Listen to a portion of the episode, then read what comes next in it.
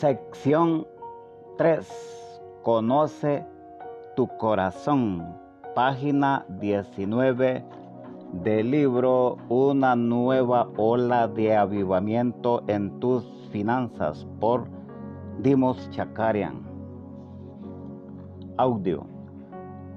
Sección 3. Conoce tu corazón. Cuando tu corazón y tus deseos financieros se alinean con la palabra de Dios, entonces Él podrá comenzar a enriquecer tu vida para su gloria. En Marcos 11, 23 al 24 dice, pues les aseguro que si alguien le dice a este cerro, quítate de allí y arrójate al mar, y no lo hace con dudas, sino creyendo que ha de suceder lo que dice, entonces sucederá. Por eso les digo que todo lo que ustedes pidan en oración, crean que ya lo han conseguido y lo recibirán.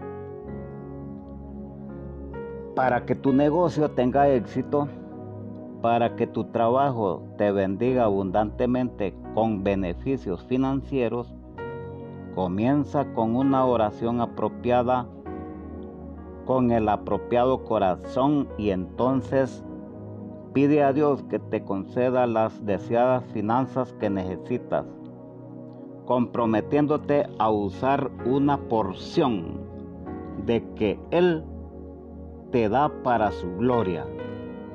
En Mateo 6:33 dice, por tanto, pongan toda su atención en el reino de Dios y en hacer lo que Dios exige y recibirán también todas estas cosas. Todas estas cosas pueden incluir bendiciones financieras si ese es el deseo de tu corazón y si Dios, Dios considera que tu corazón está listo para recibir y si estás preparado a funcionar en una buena mayordomía, no es suficiente orar así. Oh Padre Celestial, bendice este negocio que estoy haciendo. Esta oración no deja espacio para buscar a Dios. Simplemente le dice a Dios, que tú ya decidiste en esa transacción. Lo has puesto en movimiento y ahora, como medida de preocupación final, le pides a Él que la bendiga. Página 20. Por lo contrario, necesitas estar buscando a Dios durante cada paso de todas las transacciones. Tus oraciones deben buscar diligentemente la voluntad de Dios en el asunto. Tú puedes orar, oh Padre Celestial, oro para que estas transacciones de negocios sean tu voluntad y te glorifique.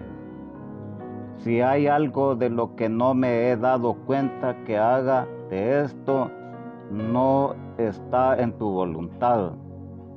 Entonces, Señor, te pido que lo detengas. Mi único deseo es permanecer en tu voluntad en cada transacción de negocios que haga. Por eso, bendice esta transacción si tú deseas prosperarla o detenerla. Si no la deseas, Señor, de cualquier forma yo te doy la gloria. Amén. Antes de hacer la decisión de un negocio grande, yo busco la alianza de Dios. Cuando estaba comprando y vendiendo inmuebles, hubo veces en donde cuatro propiedades distintas en venta estaban en una concurrida intersección en lugar de confiarlo todo a mi propia habilidad, yo habría hecho mi tarea en casa, estudiar los reportes de los inmuebles y entonces buscaría a Dios para la respuesta final. Aún si tres de cuatro propiedades fueran malas inversiones, Dios siempre me, me guiaría a la que sería la mejor inversión de las cuatro esquinas. Dios conocía mi corazón. Él supo que una porción de mis ingresos siempre iría de vuelta a su obra en FGBMFI. Parte de la razón por la cual he podido servir como el presidente y fundador de esta fraternidad. Todos estos años sin necesidad de tener un salario se debe a que Dios ha bendecido mis aventuras en la lechería y los inmuebles, no para que Demos tenga más, sino para que Demos pueda servirle mejor, trayéndole almas perdidas a Jesús. Nadie puede servir a dos amos porque odiará a uno y querrá al otro o será fiel a uno y despreciará al otro. No se puede servir a Dios y a las riquezas. Este pasaje está en Mateo 6:24. Date cuenta de la fraseología. Tú no puedes servir a Dios y a las riquezas, pero tú puedes servir a Dios por medio de las riquezas que Él te dé. Dios conoce tu corazón. Si ahora te encuentras en una difícil situación financiera, míralo como una etapa de aprendizaje, al igual que cualquier problema físico, emocional o familiar que enfrentes en tu vida a través de las experiencias difíciles. Dios nos puede preparar mejor para las victorias. Por eso les ruego que no se desanimen a causa de lo que por ustedes estoy sufriendo, porque esto es más bien un honor para ustedes. Esto lo encontramos en Efesios 3:13. Cuando el apóstol Pablo escribió esto, él sabía que sus tribulaciones se debían a que estaba parándose de lleno en el territorio de Satanás. Y como siervo de Dios que era, él sabía que en el final la victoria sería suya. Esa es la clase de corazón que necesitamos tener cuando somos bombardeados por las circunstancias incómodas. Las tasas de interés no pueden derrotarte. Las cuentas bancarias no pueden derrotarte. Un jefe irritable no puede derrotarte. Mientras camines en la voluntad de Dios, tus finanzas empezarán a prosperar. Romanos 8:28 dice, sabemos que Dios dispone todas las cosas para el bien de quienes le aman, a los cuales Él ha llamado de acuerdo con su propósito. Cuando amas a Dios y cuando dedicas tus finanzas a su propósito, entonces todas las cosas trabajarán juntas para ti, incluyendo tus finanzas. Dios conoce tu corazón y ve tus acciones. Tú podrás decir las cosas correctas, orar la oración correcta, pero Dios puede ver más allá de tus palabras y de tus oraciones. Ve a tu hombre interior y Él observa tus acciones. Página 22. Pues si uno es rico, ve que su hermano necesita ayuda, pero no se la da ¿Cómo puede tener amor a Dios en su corazón? Hijitos míos, que nuestro amor no sea solamente de palabras, sino que se demuestre con hechos. Esto lo dice 1 Juan 3, 17, 18.